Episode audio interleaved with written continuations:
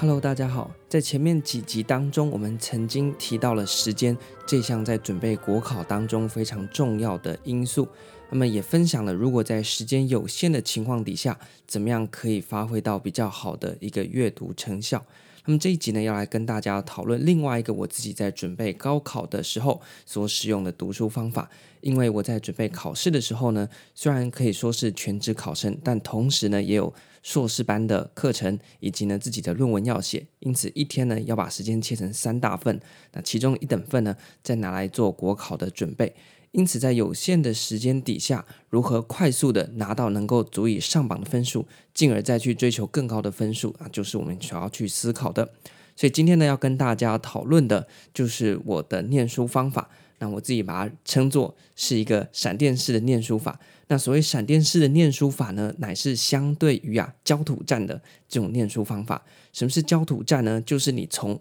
这本书这本厚厚教科书的第一个字开始慢慢读，一个字一个字把它全部读完，这个就好像在打焦土战一样，方方面面铺天盖地，每一个地方啊都要派人下去，这样做一个全面性的开战哦，这就是焦土式的政策，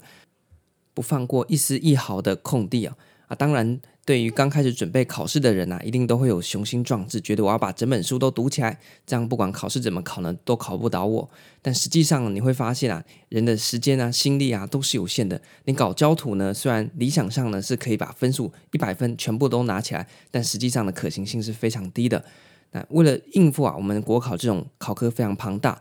数量非常多的情况，用这种呃闪电式的读法呢，反而是比较有利的。那具体来说呢，什么叫闪电式的准备方法呢？它的目标呢，就是能够快速的去渗透到整个学科最核心的部分，达成最高成效的表现。而所谓最高成效呢，当然是反映在你的分数上面。因此，我们在讨论如何进行所谓闪电式的念书安排之前呢，我们还是要来看一下。一般呢、我们在讨论到国考的题目啊，其实呢，如果你有一点程度，也就是对学科大概有六成的熟悉度就够了，那么你应该呢就可以回答出大部分的题目啊。也就是说，在一般的国考当中，大多数的题目都是基础题，你有个概念，就算呢概念不是很熟，但你还是可以选出答案拿到分数，那这样其实就够了。那除了大多数的基础题之外呢，有少部分的是考的比较细节的。就考的比较枝微末节的东西，那更少的呢是有挑战题。挑战题呢就是要考验考生能否融会贯通，你要把整个学科都读得很熟，那这个挑战题呢你才写得出来。那最最最罕见的呢就是所谓的冷门题，这种冷门题呢是到底哪边出来的，你可能都不晓得，一般教科书也都没写。像这种题目呢，在考试当中基本上不要管它，因为数量非常少，你直接用猜的，就算全错也不会影响到你上榜与否啊。所以呢，我们应该把重点放在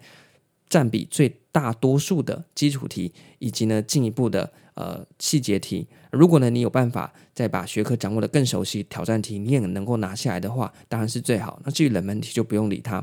通常呢，我们只要把基础题和稍微细节的题目拿到，你就可以获得到呃可以上榜的那个分数了。所以我们的这个闪电式的念书法呢，就是如何在短时间至少先把基础题和中阶的那种小细节题呢，先把它顾好。那至于那种很难的挑战题，那我们就是之后呃再进一步去练习。反正呢，你把基础题和少部分的考的比较细的题目拿下来呢，你就可以到达上榜线了啦。好了，因此呢，在这个目标底下，我们就来讨论，那我们到底要怎么样去安排我们的读书计划喽？前面谈到，相较于焦土推进啊，是开启一个全面的战线。我们所谓闪电式的读书法呢，是进行精准的强攻。什么叫做精准的强攻呢？在闪电战的打法当中啊，不会像焦土战 铺天盖地而来啊，你也没有那么多东西可以铺天盖地，所以我们要把重点集结在那些最关键的要点上面。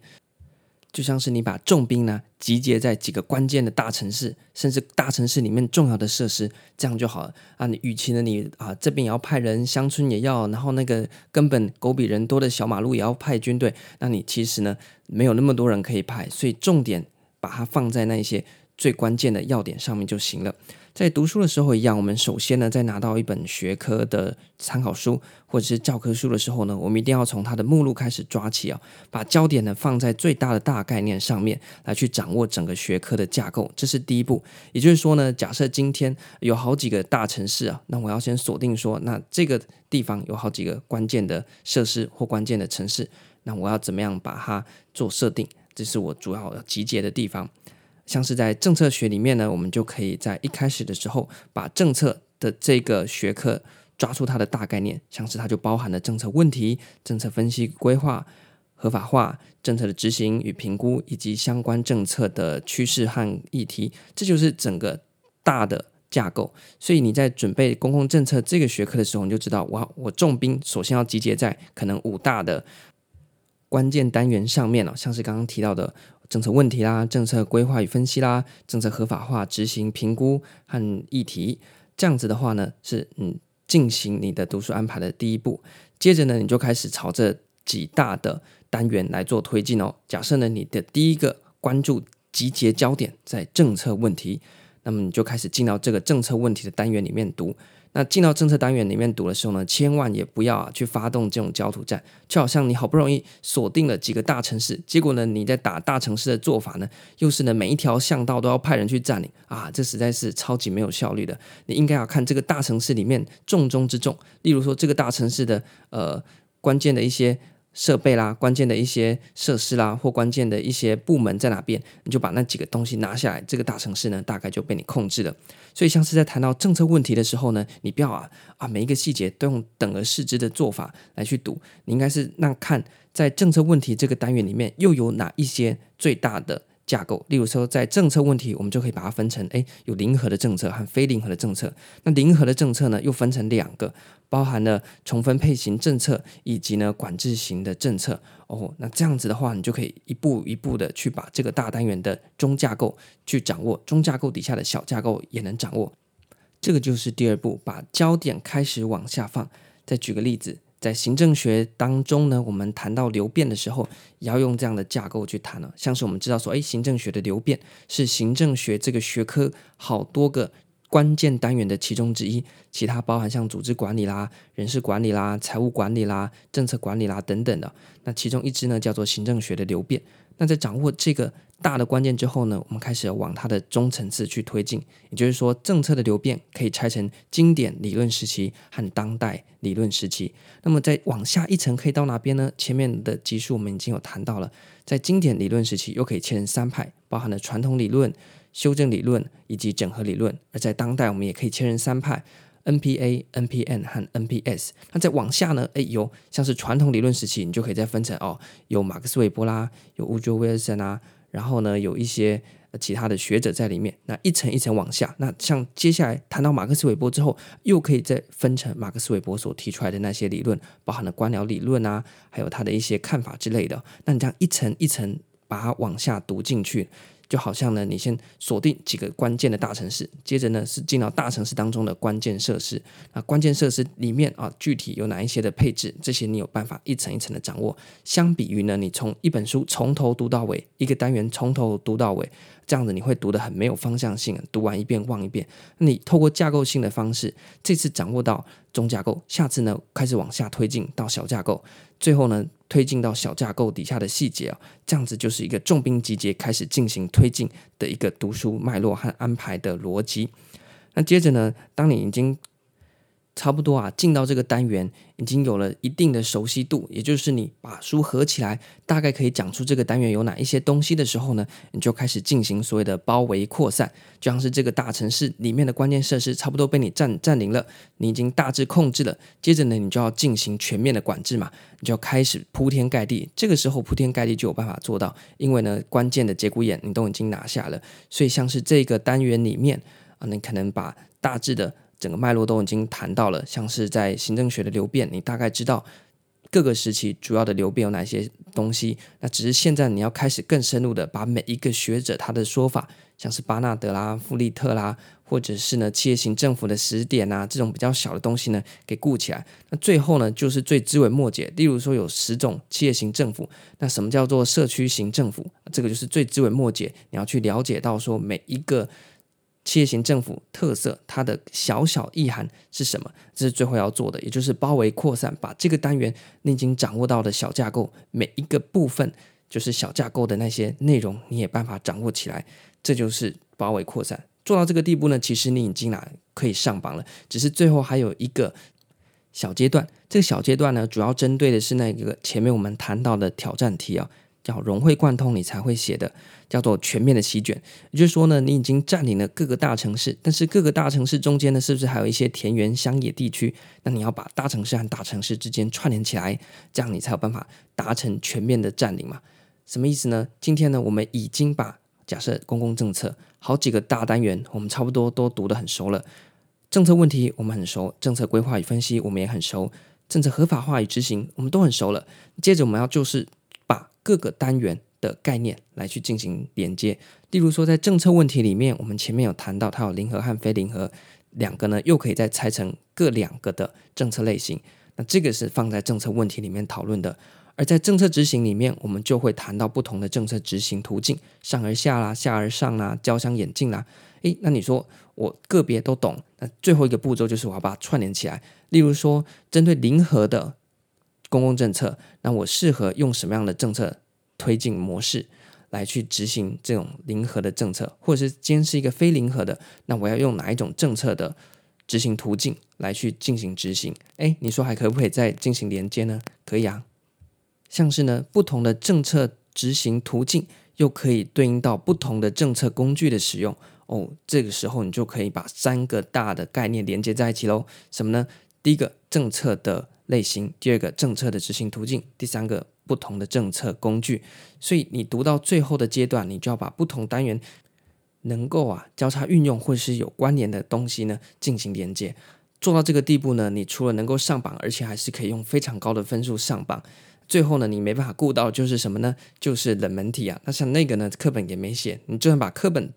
带进考场啊，搞不好也翻不到答案。那这个题目呢，我们就不要管它就好了。好，以上呢就是大致上所谓用闪电式、快速、高效率、重点集结的方式来进行学科的备考。啊，对于时间比较有限的呢，这样做呢，应该已经算是能够在有限的时间之内快速的去累积你学科实力的做法。相较于你从书本的第一页一字一字念的这种焦土的做法。啊，那在时间有限的情况底下呢，是非常不经济的。那纵使你时间很多，你一天有十六个小时可以念书，你用焦土式的念法呢，除非呢你是心智非常强的人哦，不然通常呢，你还没把课本给搞定之前哦，你会先把自己给累死。而这种闪电式的念法，从重要的节骨眼开始切入，接着呢掌握下一层，再下一层的这样大概念的做法。相对来讲呢，在整个学习上面，你会有一种好像在打游戏破关的概念呢，那也会比较有成就感。那每一次念的时候呢，越来越深入，你自己呢也会有一个循序渐进的步骤，而不会觉得啊，每次都从头念到尾，没有什么层次感了，这样阅读会越累。好，以上呢就是大致上所谓闪电式念书法的一些做法。那在简单的统整一下，首先呢是你要掌握整体的。大架构，从大主题切入到中主题，那中主题呢，再开始进行蔓延。像我们前面举的例子啊、那中主题底下有很多的标题啊，那你可以稍微去把它记一下。那一般的参考书有些啊，就喜欢把不同学者的版本都全部写在里面。如果你全部都念，就会变成焦土战。所以建议大家呢，你就稍微读过，知道他大概讲什么之后呢，要自己去抓出哪哪一些是你觉得你背得起来。你用得到的那个中概念，那用自己的方式呢，来把整个架构图呢重新组织，把课本或是参考书那些比较没有用的资讯呢，把它剔除掉，去无存菁。因为呢，很多作者为了要呃赚稿费啊，这字数就给他多充一点，但实际上面呢，对考试没有帮助，只有考生知道。所以你一定啊要用自己的方式。把不同的架构呢自己整理出来，那循序渐进，慢慢推进。啊，到最后呢，连最小的架构底下的小细节内容你都有办法掌握的时候呢，就已经达成了包围扩散了。你对整个学科呢，其实你已经有一个方方面面的了解。最终最终则是要把这个方方面面的了解彼此之间呢再串联起来，让不同的概念呢也能够去做一个连接。啊，这样子的话呢，就可以在考场上面除了得到可以上榜的分数之外呢，还可以进一步啊要求是那种啊前面名次的分数。好，那除了这样子的一个做法之外呢，也可以搭配我们前面谈到的，包括呃原子式的念书法啦，透过不断的重复来加深你的记忆啊，以及呢考古题的搭配。那在做考古题的时候呢，你也可以稍微去区分一下，说，诶，这个题目是基本题呢，还是比较细节的题目，或是挑战题？还有冷门题，那你可以大概知道说，哦，我目前呢大概基础题都能够做对了，你就知道说，我差不多已经掌握到中架构的部分。那当你能够把那些细节题也做对，你就知道说，哦，那我现在的进度大概已经到了小架构。还有包围席卷的那个阶段，而、啊、当最后你发现说那些要稍微动点脑筋的挑战题呢，要绕个弯才想得出来的挑战题，你也会的时候，就表示你对这个学科应该已经有九成以上的精熟。OK，所以呢，这是这个念书的方法，搭配我们前面所谈到的原子的读书术，还有考古题的运用，那你可以整个整合起来。相信呢，在有限的时间之内这样做呢，能够最快速的把整个学科做掌握，帮助你快速的拿到。能够上榜的分数，甚至进一步去追求能够名列前茅的更高的分数了。这集呢就跟大家分享到这边，希望对大家在有限的时间做读书规划的时候呢有一点帮助。这个呢也是我自己的念书方法了，所以就跟大家分享。当然，每个人还是有每个人的读书步调，因此呢，最后还是要强调，你要去思考说你有什么样的条件，你的天时、你的地利。还有你的个人因素，那去综合的调配出最适合你的读书方法，而不是呢，诶，别人怎么说我就怎么做，因为每个人都有最适合自己的一套，这个呢就要交给大家自己去透过对自我的认识以及自我学习状况的掌握呢，来去做个别的调整啦。这一集呢就到这边，感谢大家，拜拜。